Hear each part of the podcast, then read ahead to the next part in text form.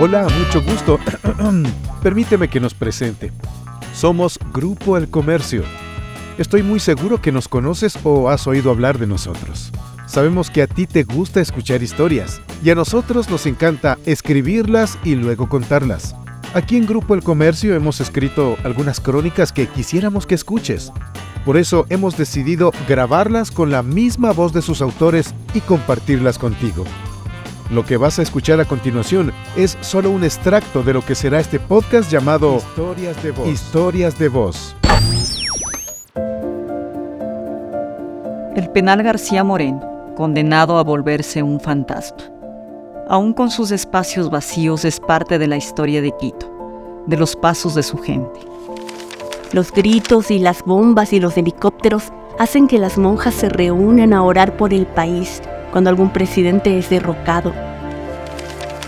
¿Y qué te gustaría ser de grande? Jugar más fútbol, responde con una leve sonrisa y un español mezclado con quichua en medio de las risas de sus compañeras de equipo.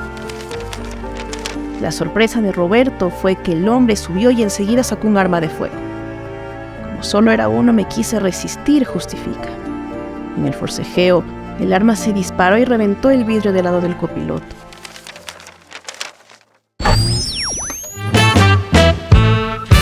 Lo dije.